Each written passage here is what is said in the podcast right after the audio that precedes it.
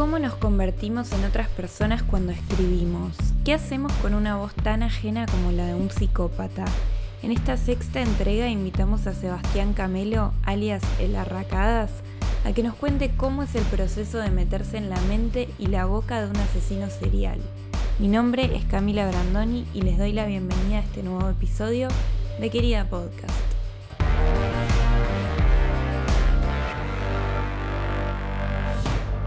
Hola Sebas, ¿cómo estás? Hola Cami, bien, gracias por la invitación. Gracias a vos por venir, yo estoy muy muy contenta de tenerte ahí del otro lado para hablar un poco hoy. Me siento, no te voy a mentir, me siento un poco como en un ring, pero vos sos un ariano de pura cepa, así que vamos a vos primero. Sebas es escritor y también es podcaster colombiano tiene un podcast muy escuchado que se llama Serialmente, en donde va narrando historias de distintos asesinos seriales y también pueden encontrar varias de esas historias en su Instagram en arroba elarracadas. Sebas tiene publicada su primera novela que se llama Descenso, publicó también un cómic titulado Herederos de Caín y acaba de publicar un libro de relatos cuyo título es Carne. Además, esto no sé si se puede decir, pero Seba tiene una segunda novela espectacular entre manos que esperemos se publique el año que viene. Es correcto, sí, sí lo podemos decir. Digamos que es un adelanto aquí para tu programa. Muy honrada. Entonces, ¿cómo nos conocemos Sebas y yo? Bueno, tuvimos la suerte de caer en la misma camada del máster de escritura creativa que hicimos en Madrid en 2018-2019. Y en realidad la historia es linda porque en principio éramos diametralmente diferentes en, nuestros intereses narrativos. Pero creo yo, y vos acá decime lo que te parece, para mí hubo un día en el que me cayó la ficha de que estábamos escribiendo cosas muy parecidas en realidad, pero desde lugares opuestos.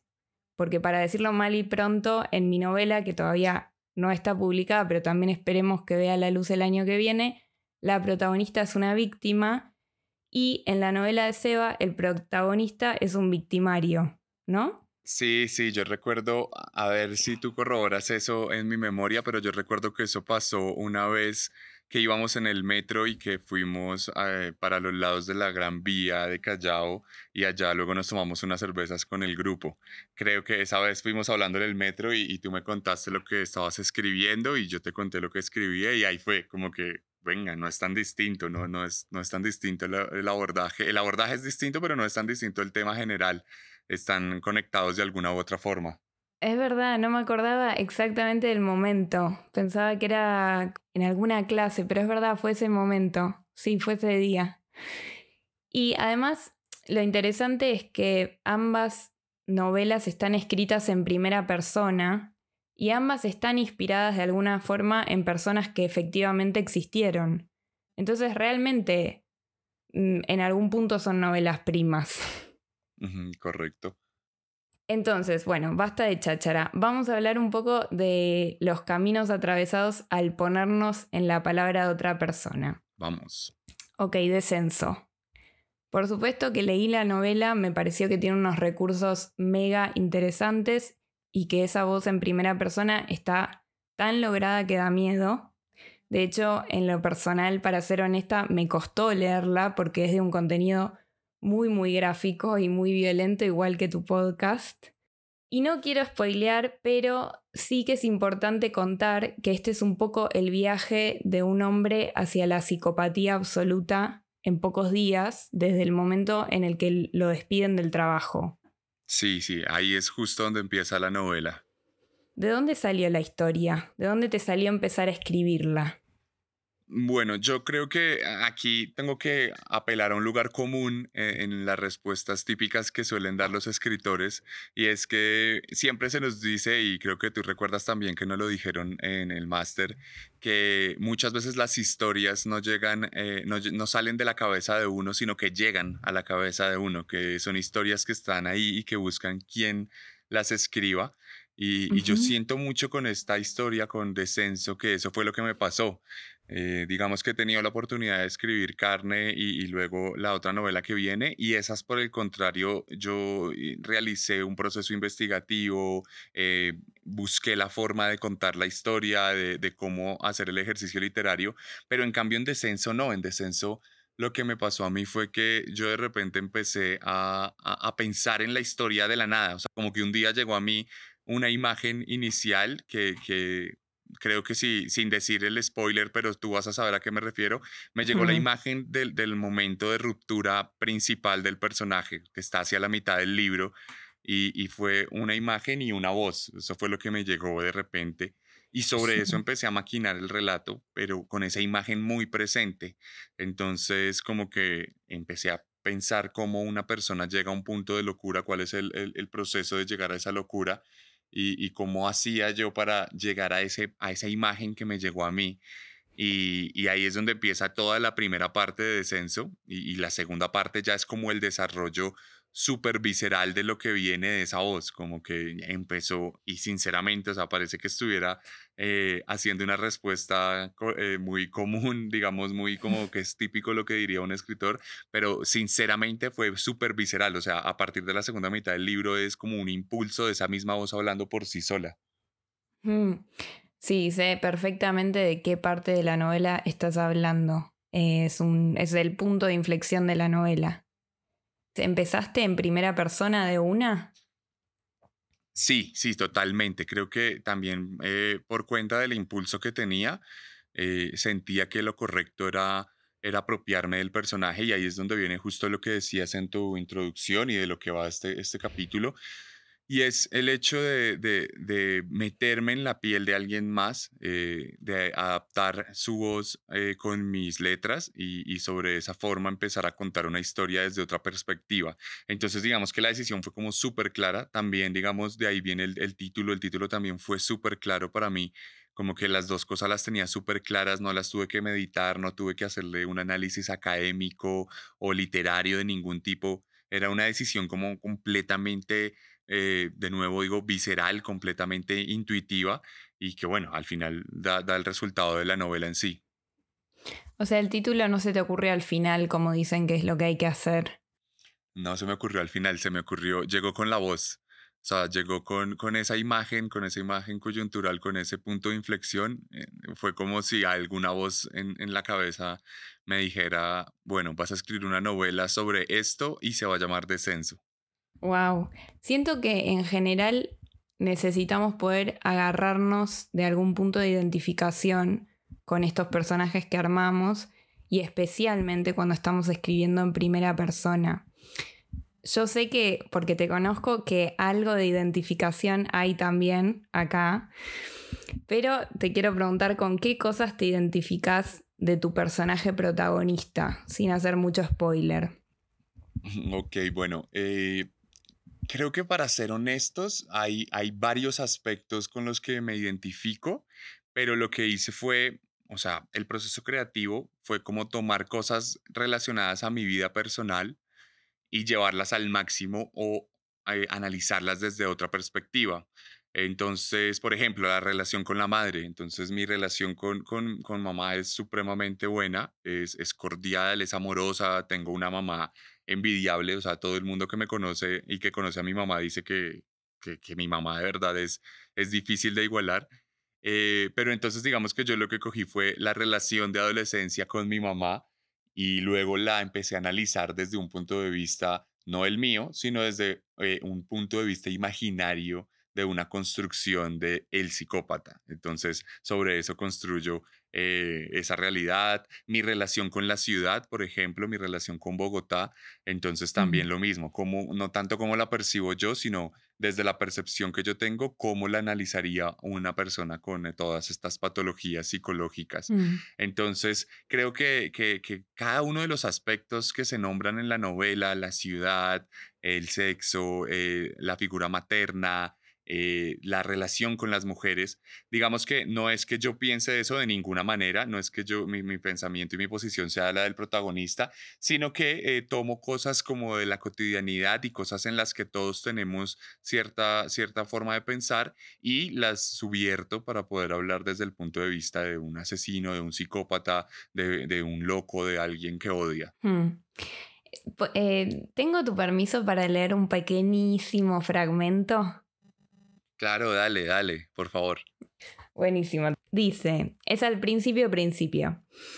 Un tipo que vive tranquilo con su conciencia porque apoya la paz del país, lucha desde Twitter contra el calentamiento global y se autodenomina feminista aunque no tenga ni idea de lo que el verdadero feminismo significa. Y más adelante, el imbécil bien pensante no alcanza a dimensionar que cada vez que le compra droga a su camello de confianza, contribuye a que el conflicto del narcotráfico perdure en los barrios marginales y en las apartadas zonas rurales de la nación. El pseudo activista tuitea sandeces desde su cuenta personal, manifestando su preocupación por un mundo extenuado por el consumismo, mientras paga el crédito del celular de alta tecnología desde donde escribe. Me repugna el ejecutivo. Me estoy riendo, obviamente, mientras leo esto. O sea, estoy sonriendo. Porque ahí. porque ahí sí que te veo, ¿no? Sí, digamos que, es un poco eh, lo que te decía ahorita, como subvertir un montón de cosas que uno percibe o que uno ve que son reales o que uno eh, puede incluso autosabotearse en algunos sentidos eh, y reconstruirlo para en beneficio de la narrativa. Creo que el ejercicio está ahí. Obviamente hay cosas, a veces incluso algunas cosas que critico soy yo. No, obviamente no soy todo el todo lo que acaba de decir eh, Ignacio, pero, pero sí eh, creo que se parte de una base, se parte de una base de mis amigos, mía, de mis conocidos, de la gente que veo y, se construye para ver cómo lo podría ver alguien así, que a la vez es una imagen, también es una posición, por ejemplo, particularmente esa, es una posición que si tú la dices fuera de contexto, eh, seguramente mucha gente va, va, a aceptarla y va a decir, claro, hay gente que es así y estoy en contra de esa gente. y también quería jugar con eso en la parte ya de la relación con el lector, como, como mostrarle al lector que puede sentir empatía por ciertos pensamientos hmm. que a la final no hacen más que construir un discurso supremamente eh, maligno o de odio. Sí, eso está muy bien logrado porque además el fragmento que acabo de leer es, creo que ya lo dije, pero es del principio, ¿no? Entonces, eh, este juego de generar empatía desde el principio está como súper fino. ¿Qué se pierde y qué se gana en el proceso de identificarte con, con tu personaje, con tu protagonista? Bueno, ¿qué, se gana? Primero que todo, ¿qué se gana? Yo creo que eh, se gana una nueva voz a la hora de ver la vida. Eh, creo que mm. en el momento en el que me meto en esa cara, eh, también creo que puedo entender muchas cosas, no como un proceso de empatía de ninguna manera, pero sí como un proceso de análisis. Eh, creo que se ven cosas de una forma muy distinta y se pueden entender y a la hora que se entienden también se pueden prever o se pueden tratar de ciertas formas y, creo que eso da una nueva perspectiva sobre la realidad misma. ¿Y qué se pierde? Bueno, ya no, pero durante el proceso de escritura se pierde absoluta y completamente la paz mental. o sea, yo en lo que escribí de censo, digamos, bueno, ustedes, ustedes ya cuando estaban en el máster ya lo estaban corrigiendo, pero mis meses antes de irme a Madrid cuando lo estaba escribiendo fueron tremendamente oscuros porque estaba viendo la, la vida desde una perspectiva completamente radical en muchos sentidos y alimentada con un montón de hechos reales y con un montón de hechos eh, comprobables a través de la historia y a través de entrevistas y juicios y temas legales. Mm. Entonces como que el, mundo se te desdibuja un poquito, el mundo se te desbarata un poco y dejas de, verlo de una forma tan simple y esa misma complejidad que te ayuda a analizar tantas cosas y a, y a tener tantos discursos enriquecedores desde el análisis de alguien, también te ayuda a tener una prevención y una desilusión de lo que te rodea muy fuerte. Sí, estoy totalmente de acuerdo. Sabes que a mí me pasó que cuando estaba escribiendo algunas partes de la novela, desde la voz de la protagonista, son partes en las que ella sufre muchísimo por cosas que le pasan. Y yo sufría mucho por ella cuando lo escribía. Y recuerdo que un día lloré como un marrano en mi casa escribiendo y tuve que parar de escribir de lo que estaba llorando. Y eso nunca me había pasado. De hecho, yo siempre juzgaba, siempre veía como demasiado pretencioso el discurso ese de creación artística a tal punto que sufrís porque tus personajes sufren o experimentás ciertas cosas que van experimentando. Pero es realmente así, ¿no? Por lo menos a mí me pasó con la novela que es seguramente lo más genuino que escribí, que, que realmente me puse abajo de la piel de ella. Entonces siento que cuando estás escribiendo algo con mucha, mucha fuerza y mucha verdad en algún punto, salga de donde salga, te pasa. Esté lo lejos de vos que esté tu personaje. Sí, creo que eso es un proceso de, de, deshumanización que uno tiene y a la vez de humanización, cuando digo deshumanización quiero decir como que te despojas de, de ti mm. misma y empiezas a encarnar una serie de realidades que, que empiezan a darle una, una, vuelta a tu cabeza muy tremenda. Digamos que en tu caso es el doble de doloroso porque tú te pones en la posición de la mm. víctima y, y, además tiene que ver con, con, una serie de intereses que tú tienes, o sea, se puede relacionar de muchas formas con, con, con, los intereses de tu propia lucha, de la vida y de todos estos temas. Y eso, y eso digamos que claramente lo vuelve personal y, y, te, y te pones en la carne de alguien que sufrió algo tan tremendo como lo del caso Barreda. Y yo creo por mi lado que para mí, a mí, mi proceso en el momento en el que yo estoy en la posición de, las, de los victimarios, mi proceso es, es más de crudeza, es más de, digamos que yo no sufrí, yo, yo no sufrí al punto como que me quebrara el estado de ánimo a nivel de, de, de, de, agobio, de tristeza o algo por el estilo, pero sí me lo quebró a nivel de, de mi percepción sobre la humanidad y sobre el valor de la vida. Creo que, mm. que, que en algún punto, o sea, como que yo sentía que no tenían sentido muchas cosas porque para estas personas no tenían sentido y yo lo veía y decía como, bueno, Dios mío, ¿en qué, en qué mundo estamos y, y de qué manera percibimos el mundo? Si hay, hay gente que es capaz de hacer esto y, y, si esa gente además se vuelve como una especie de icono cultural en muchos sentidos. Entonces, al final es como una, una subversión del discurso y una confrontación de mi propio discurso y de mi propia labor, pero, pero, pero bueno, somos seres humanos y estamos llenos de, de contradicciones en, en, muchos sentidos. Entonces, como que la crudeza, lo que para ti fue como un tema de, de, de sentarte frente a una víctima y, y, sufrir su propio sufrimiento, para mí fue un tema de, sentarme ante, ante la nada en el alma de una persona y, mm. y tratar de encarnar ese vacío que al final lo lleva a uno a, a, a no importarle nada y hacer todo lo que han hecho tantas personas malas en la historia. ¿La pasaste mal en algún momento de la escritura en primera persona, desde un personaje tan sórdido? La pasé mal, la pasé mal dos veces. Eh, una vez la pasé mal en, en, hay una escena donde él anda en, un Transmilenio, bueno, el Transmilenio es como, como el sistema masivo de transporte acá de Bogotá, y él va y está haciendo unos análisis y está hablando consigo mismo y en un momento cuando hice el análisis me di cuenta que estaba describiéndome básicamente en ese momento de mi vida.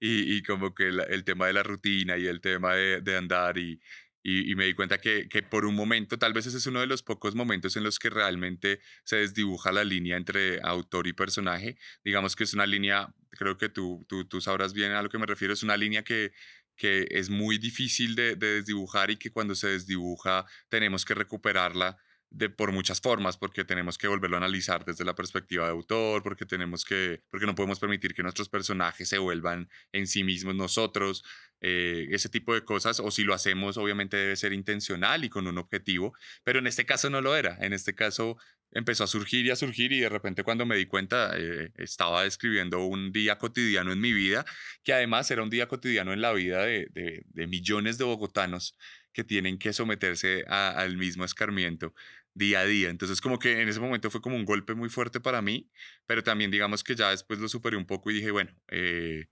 pues esto, este es un ejercicio de catarsis también. Hmm. Y, y él por otro lado, la segunda vez que me sentí mal fue en, la, en el proceso de investigación. Eh, cuando, bueno, Descenso, cuando yo lo terminé de escribir en su primerísima primera versión, era un relato eh, de 30 o 40 páginas, que es la historia de Ignacio, la historia central. Entonces yo hice como el tema de los lectores beta y a mostrarlo y todo eso, y digamos que ahí surgió la idea de volverlo una novela eh, Mm, ya como tal. Entonces, obviamente, Enrique, eh, le, le- le metí más historia al tema de, de Ignacio, metí otros capítulos, otros, otros temas de análisis, otros temas de historia, lo complementé, pero además ahí fue que entraron los interludios, que es la voz en tercera persona sobre lo que pasó con 10 asesinos seriales reales. Entonces, para yo escribir esos relatos, lo que tuve que hacer fue básicamente empaparme a fondo con estos 10 asesinos, conocer su vida desde el principio hasta el final, eh, ver documentales, ver entrevistas de ellos mismos, entrevistas de las familias, entrevistas de las víctimas, películas, canciones. Entonces, como que durante seis meses, más o menos, no, cinco o seis meses, que fue lo que duró mi proceso de, de investigación y escritura, eh, toda mi vida, eh, más allá del horario laboral, eh, giro en torno a, a estos asesinos. Entonces, como que yo pensaba todo el día en lo que hacían, todo el día en cómo lo hacían, en todo el día en por qué lo hacían.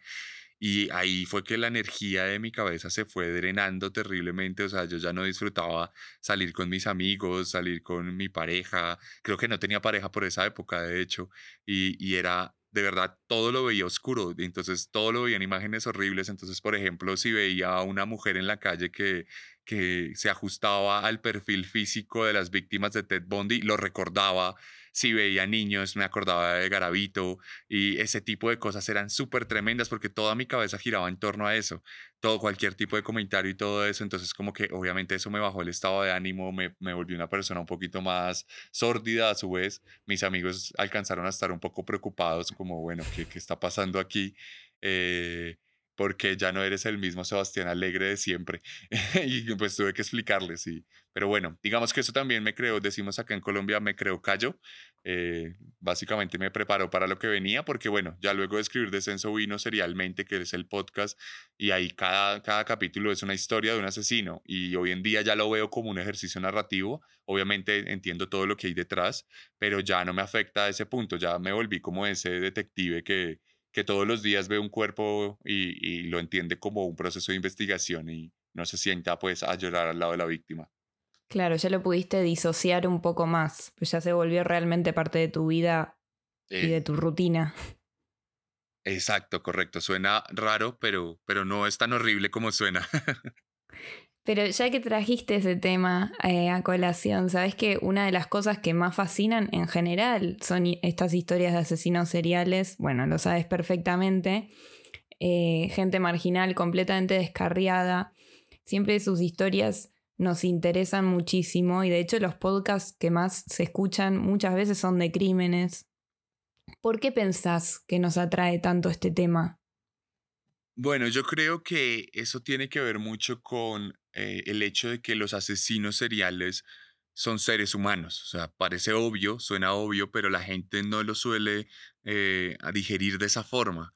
La gente cree de alguna u otra manera que los asesinos seriales son como una especie de, de bicho raro que está ahí, eh, como camuflado, como un impostor en la sociedad. Y no, son, son miembros de nuestra sociedad, son personas que están inmersas en nuestro mundo y que son el resultado de nuestro mundo, obviamente con unas patologías y con a veces, muchas veces con unos temas clínicos, psicológicos, psiquiátricos, pero en esencia son el resultado de nosotros mismos, son el resultado de, de- familias disfuncionales, de sociedades eh, segregadoras, de desigualdad, de muchas cosas, y, y son ese resultado eh, que en muchos casos eh, simplemente son la representación de lo peor que podemos llegar a ser. Y eso genera mucha curiosidad a la gente, porque la gente en primer lugar eh, no suele ser consciente de, de- de lo cercana que está al mal. La gente no suele ser consciente de, de lo sujeta que está a ser víctima o victimaria eh, como agente del caos y del mal. Y en muchos casos, y mucha gente me lo ha dicho, y esto es terrible, eh, dicen que, que simplemente se deleitan con una historia o se entretienen con una historia de alguien que en algún momento llevó a cabo todo lo que todos hemos tenido alguna vez por nuestras cabezas, pero pues que simplemente se queda en un pensamiento o en un impulso. Entonces como que es una, una eh, digamos, un apéndice del ser humano.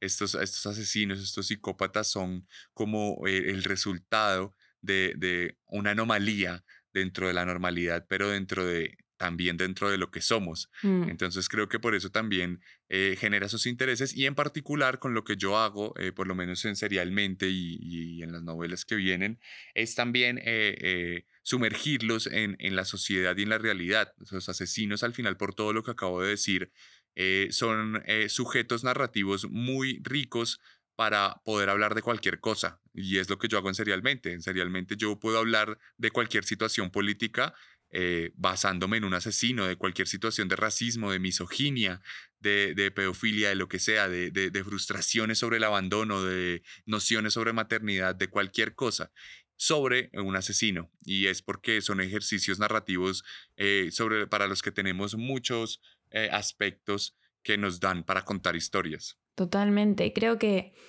hay una necesidad muy grande por entrar en contacto con ese costado oscuro y hay mucha gente a la que le cuesta eso, ¿no? Claramente vos no sos una de esas personas y yo tampoco, aunque lo haga desde otro lugar, eh, pero hay muchísima gente a la que le cuesta más entrar en contacto con ese lado oscuro. Creo que tal vez por acá hay un canal. Sí, sí, digamos que es un tema eh, principalmente de entenderlo como, como algo propio, creo que eh, toda esta narrativa religiosa y ética que se ha construido alrededor del bien y del mal nos ha separado un poco de, ese lado negativo que tenemos y que, y que está bien explorarlo, no, no a nivel de hechos, pero sí a nivel de, análisis de uno mismo. Siempre que hablamos del asesino, del malo, del psicópata, estamos hablando de alguien más, del outsider, del, del, forastero que, que no está dentro de nosotros pero al final te das cuenta que sí, que sí está dentro de nosotros y que, y que la maldad hace parte de, nuestro, de nuestra vida y que de hecho no la podemos ignorar porque puede salirse de control. Entonces está bien ser consciente de lo que hay y, y, al ser consciente de lo que hay, vemos maneras de preverlo, de controlarlo y, de, y, muchas formas más de estar al tanto de lo que podemos llegar a hacer en un momento de furia, en un momento de descontrol, eh, porque al conocernos podemos controlarnos mucho más. Sí, totalmente. ¿Y cómo pensás que impacta para quien te lee, que te lea desde la primera persona, que lea tu personaje desde una primera persona? Yo creo que, bueno, hay dos tipos de impacto. El impacto más curioso que, que, me, que, me, pasó es que hay mucha gente que de verdad por momentos cree que soy yo el que le está hablando. O sea, hay gente que se, que se imagina a Ignacio físicamente como yo eh, que, que cree que Ignacio es el resultado de todas mis cosas y de hecho en el lanzamiento yo tuve que hacer esa salvedad.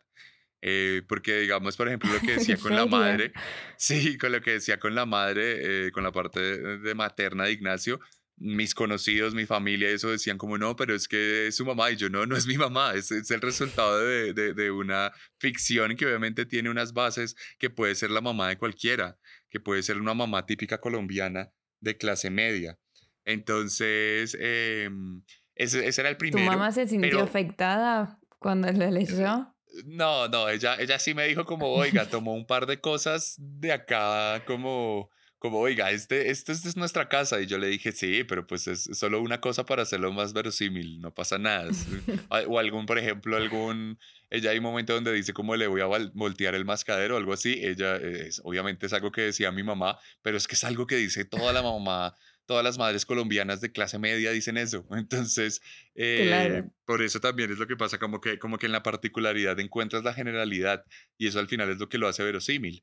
Entonces, pero pues, me tocó hacer esa salvedad, pero más allá de eso, creo que el otro impacto eh, es, sin lugar a dudas, creo que, que, que es más fuerte para el lector enfrentarse a una primera persona tan sórdida y tan directa eh, que si lo relatamos en tercera persona, porque al final si lo relatamos en tercera, en tercera persona, eh, estamos hablando del otro, del outsider, del forastero, mientras que si estamos en primera persona nos estamos enfrentando a una introspección ajena que al final en muchos eh, casos y en muchos puntos del libro son introspecciones que el lector puede sentirse identificado. Entonces ahí está ese tema de, de, de mm, coartar la, la libertad del lector en el sentido que el lector sin lugar a dudas se va a sentir como de alguna forma conectado con el protagonista y luego empieza a sentirse contrariado por el hecho de conectarse con alguien como resulta siendo Ignacio. Antes de, continuar, ¿podemos hacer un mini avance, anticipo de, de tu próxima novela? Sí, claro, claro que sí, lo que quieras. ¿De qué va? Bueno, eh, la próxima novela eh, es básicamente una novela negra en todo, en toda su regla. Es, eh, sigue las reglas básicas de, la novela negra, sobre el detective, sobre el mundo sórdido, sobre el mundo oscuro y que no queremos ver. Y en este caso particular está ambientada en, la Segunda Guerra Mundial.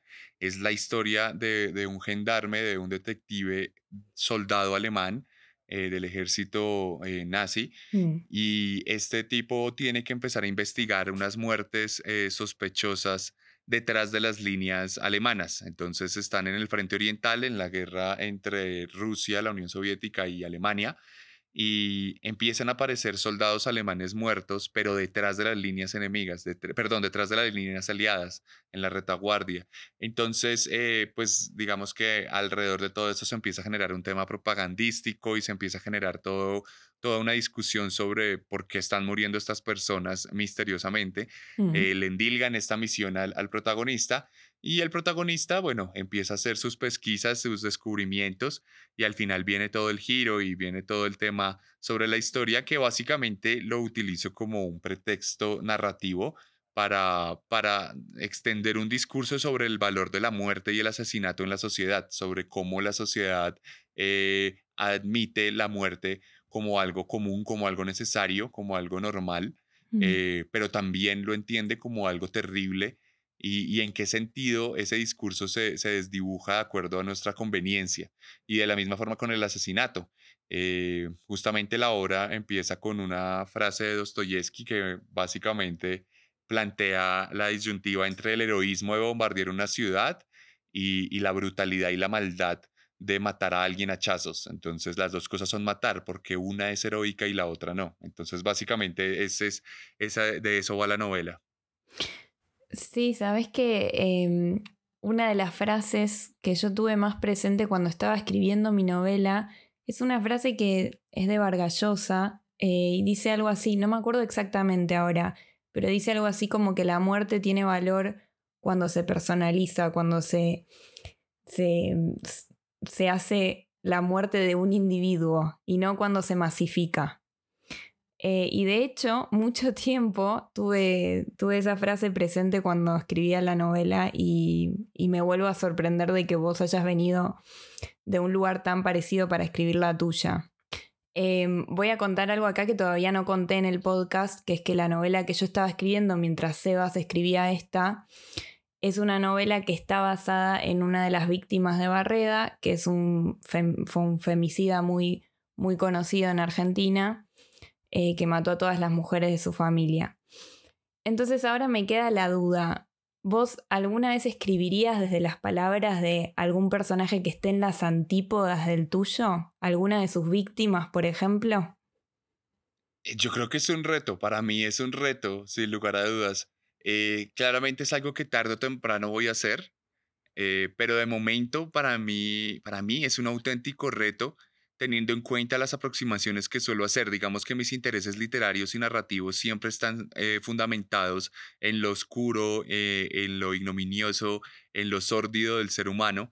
Eh, porque ahí es donde encuentro, digamos, una comodidad tremendamente productiva a la hora de escribir. Creo que es un reto, estoy, seguramente, estoy seguro que lo haré y, lo voy a hacer es justamente porque representa un reto para mí, pero digamos que en el momento en el que estoy, digamos que vamos todavía con, con los victimarios de momento.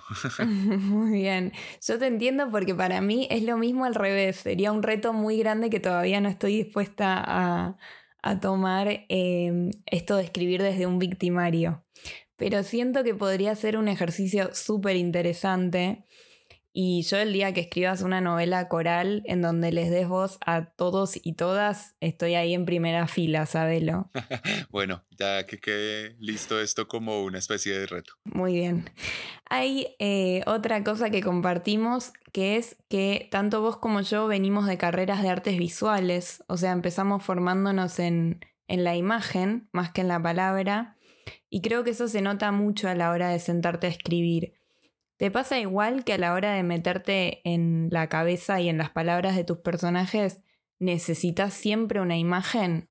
Sí, sí, yo creo que ya eso determinó de muchas maneras mi forma de narrar y mi forma de escribir, mm. porque eh, yo no puedo pensar de otra forma que no sean imágenes, básicamente porque mi formación temprana tuvo que ver con las imágenes en movimiento.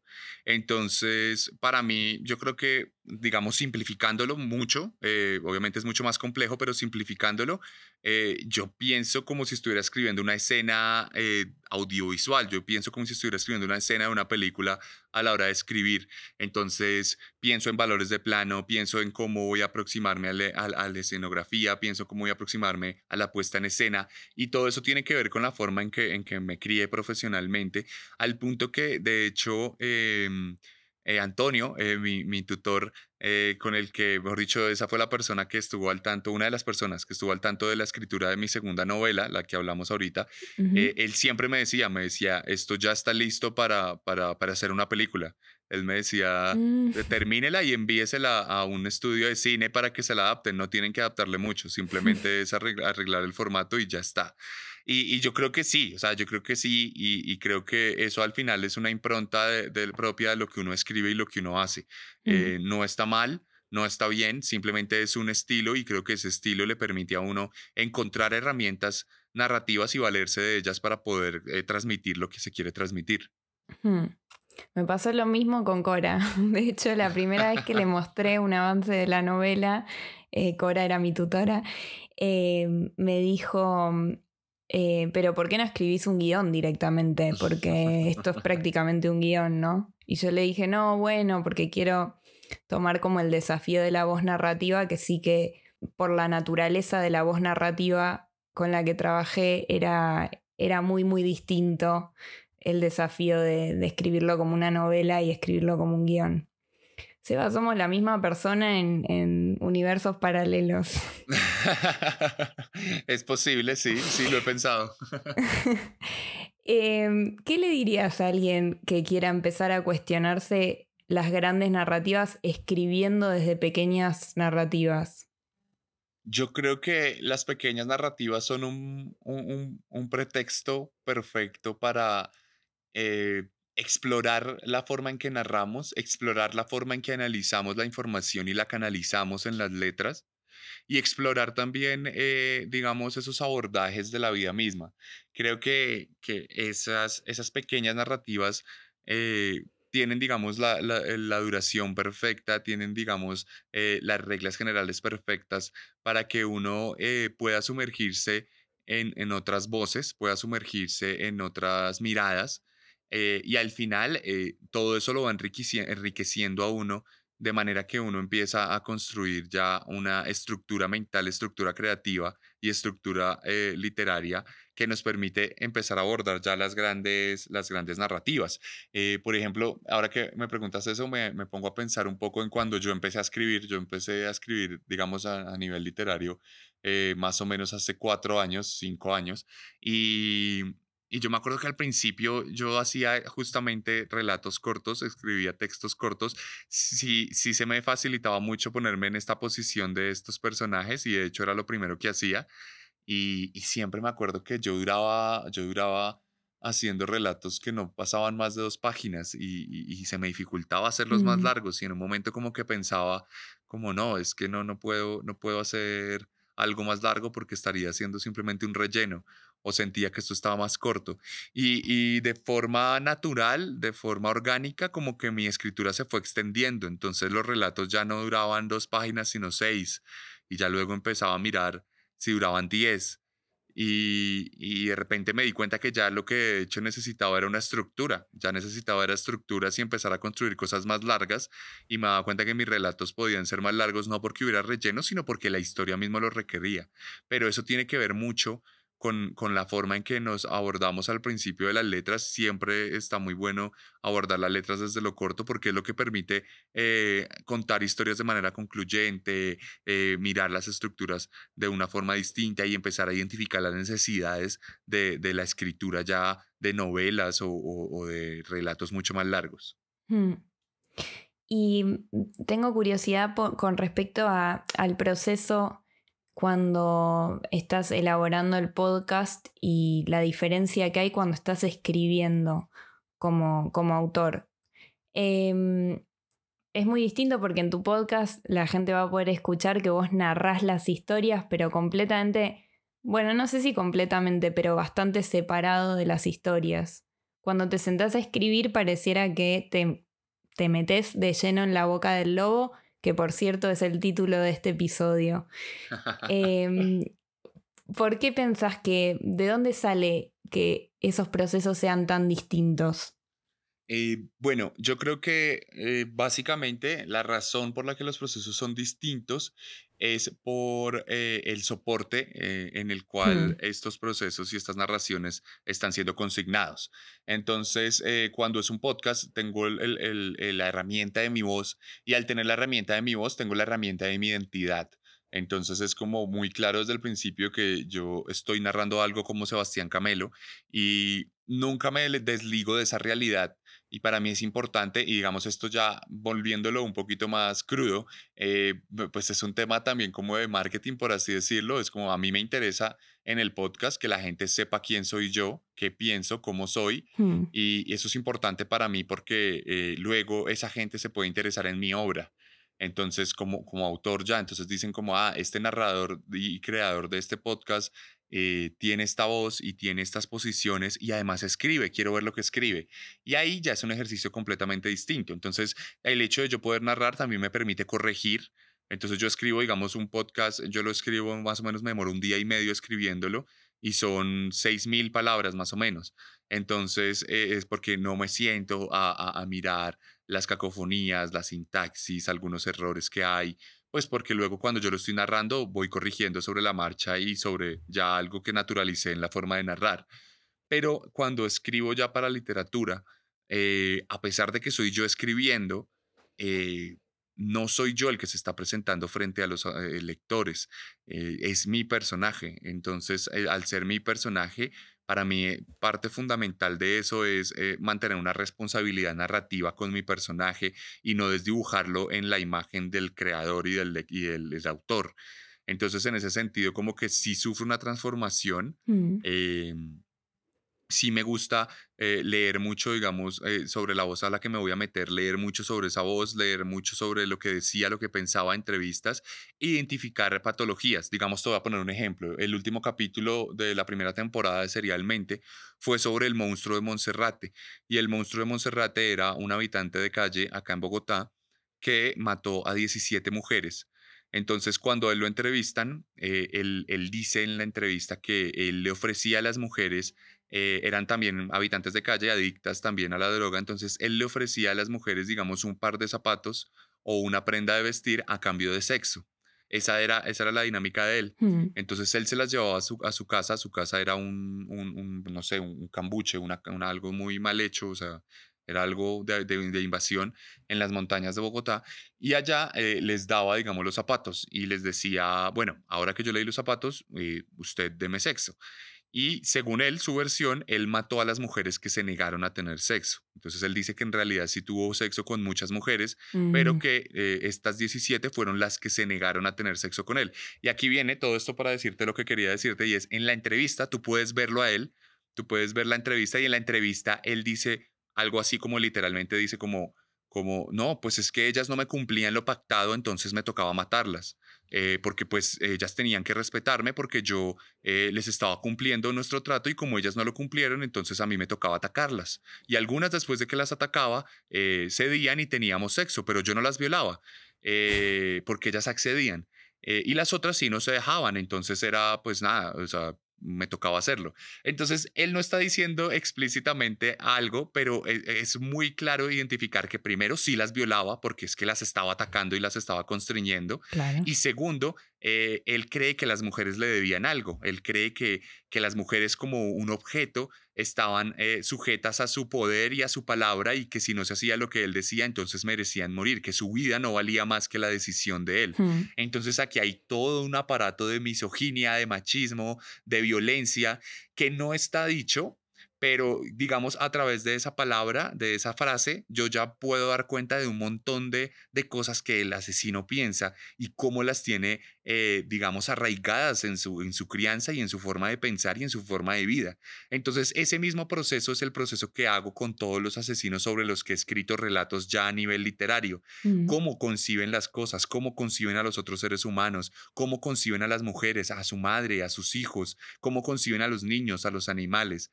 Entonces, entonces, esa, y eso es un caldo de cultivo para, para frases, es un caldo de cultivo para narrar, es un caldo de cultivo para decir algo. Entonces, claramente el proceso narrativo es mucho más complejo porque además viene enriquecido por toda la parte literaria, que la frase suene bien, que no, que no sea muy larga, que donde van las comas. Tú sabes que uno a veces se puede demorar una hora mirando una coma y, y, ahí está la complejidad, digamos, de la escritura literaria y, y esa complejidad creo que es, es, la disfruto un montón. Este año no había escrito hasta que escribí Carne. Carne lo escribí en la pandemia, pero duré como tres o cuatro meses escribiendo solo el podcast y me di cuenta cuando volví a, lo literario que es un proceso completamente distinto y, es súper divertido. Creo que lo disfruto como ninguna otra cosa en el mundo.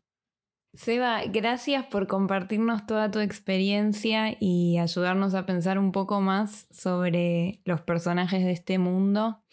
Em, la gente puede conseguir tu novela de Descenso si está en Latinoamérica, ¿es así?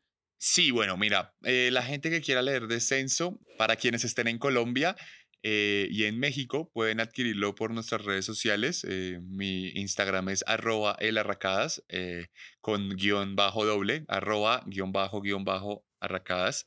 Entonces, esas personas lo pueden conseguir ahí, yo se los hago llegar a su casa. En Colombia también está en librerías. Eh, en varias ciudades de Colombia, está en todas las librerías eh, grandes. Y en México, si es sobre pedido, llega a sus casas, está disponible. Eh, y para el resto del continente, para todos los países del continente, está disponible también, salvo que con unos temas de envío un poco más costosos. el envío está alrededor de 17, 16 dólares y tarda un par de semanas más. Pero, digamos, para, para quienes están en Europa, el libro está disponible en Amazon eh, porque Amazon pues, nos permite hacer este tema de, comprar sobre impresión. Entonces, también lo pueden buscar en Amazon y si, si leen en Kindle, pues ahí sí está en cualquier parte del mundo. Perfecto. ¿Y lo mismo con carne?